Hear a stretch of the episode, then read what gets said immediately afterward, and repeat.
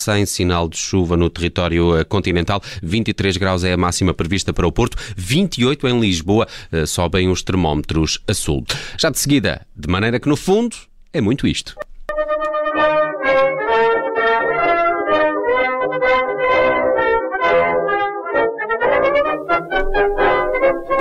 Boa tarde, Tiago. De que é que nos falas hoje? Boa tarde, Nelson. Boa tarde, Judite. Estão Olá, aí? boa tarde. Sim, sim, É? estamos aqui, estamos aqui. E, e João Rendeiro também está por aí? Ah, é, esse não está, João Rendeiro não. Não? está por aqui. Estamos só mesmo eu e a Judite. ok. É só por curiosidade. Não fosse dar-se o caso de termos um furo não é? nesta, nesta rubrica. Uma vez que neste momento parece que ninguém sabe onde anda o banqueiro. Nesse caso, vamos avançar. Ah, não sei, é muito bem com o quê?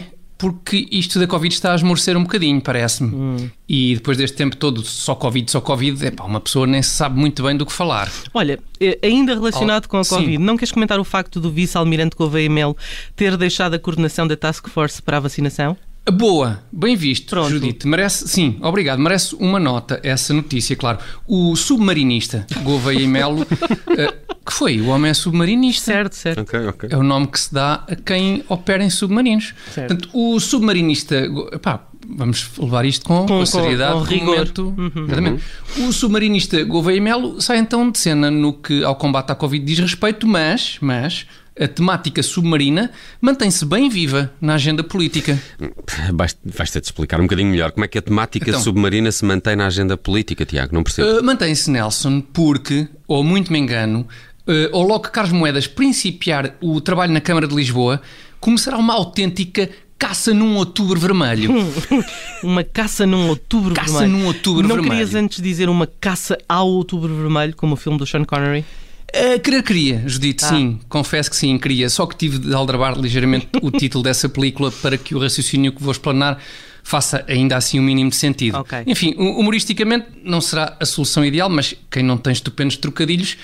Uh, caça com o título do Caça ao Outubro Vermelho meio aldrabado. Bom, mas, É mas que- com que eu tive de me Tiago, contentar. vamos talvez tentar fazer aqui algum sentido de tudo isto. Se te achas que é sim. necessário? Eh, Afinal, que história Sim. é essa da suposta caça num outubro ver- vermelho? Não, não é tanto ser suposta a caça num outubro vermelho, Nelson. Acho que podemos já dar mesmo por garantida a caça que comunistas e socialistas vão dar a Carlos Moedas assim que ele começar a trabalhar agora em outubro na Câmara Municipal de Lisboa. Aliás, eh, ainda nem estamos em outubro e já o ministro Pedro Nuno Santos fez um primeiro disparo logo para uma perna. Para um disparo para uma perna. Para uma perna. Como assim? Quer dizer, não, não literalmente, claro. Ah. não. Pedro Nuno Santos não disparou mesmo uma arma para um membro inferior de Carlos Moedas, claro Uhum. que não. Mas lançou uma atuarda com vista a ferir as ideias que Moedas tem para a mobilidade Ah. em Lisboa. Daí a imagem Da perna. do tiro numa perna. Bom, isto hoje não me está a correr lá muito bem. Não, está é? bom, eu estou a gostar. Nem Não, em termos de trocadilhos, nem... É, em Sim, termos sim. de metáfora, Sim, sim. sim, forçadote, meio forçadote. Bom, mas enfim, Bem, mas, é mas o que há, é o que há. tu, tu, tu se calhar devias começar a pensar mais em termos de nos explicares o que é que disse afinal o Pedro Nuno Santos. Certo. Certo, vamos, vamos a isso então.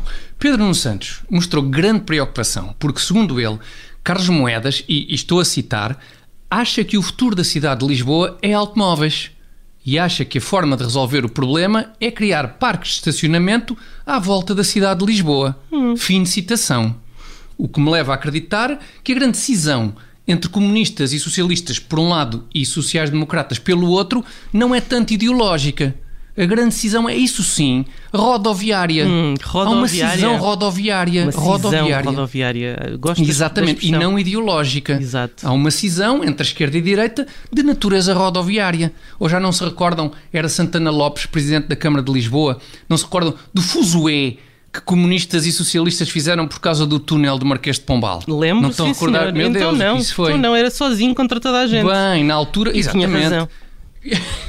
Ex- Exatamente. Na altura foi o túnel do Marquês, agora são os próprios automóveis. É a grande divergência ideológica entre esquerda e direita. A rodovia.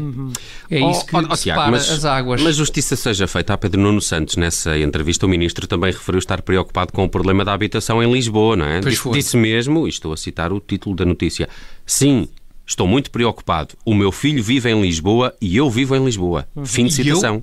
E eu partilho dessa preocupação de Pedro Nuno Santos. eu também estou muito preocupado com Pedro Nuno Santos e com o filho, Pedro Nuno Santos. Pá, ninguém deseja que Pedro Nuno Santos e o filho de Pedro Nuno Santos engrossem as fileiras dos vergonhosos bairros de lata lisboetas, onde se vêem forçados a habitar em condições infra-humanas os ministros e os filhos dos ministros deste país. É uma pouca vergonha isto que se vê neste país. Estão a perceber? Ainda ontem disse o filho de Pedro Nuno Santos a Pedro Nuno Santos: Ó oh, pai, desenrasca lá uma chapa de zinco na Assembleia da República, que nos está outra vez a chover na sala. E respondeu Pedro Nuno Santos: Ó oh filho, mas onde é que eu vou arranjar uma chapa de zinco na Assembleia? É que nem faz sentido uma chapa de zinco. Trago, mas é três ou quatro tachos. Que desses há com fartura, em São Bento. Não só reutilizamos a água da chuva, como eu ganho créditos ecológicos. Para quando for secretário-geral, incorporar o pano no PS. Boa ideia, papá! Disse o filho do Pedro Nuno Santos.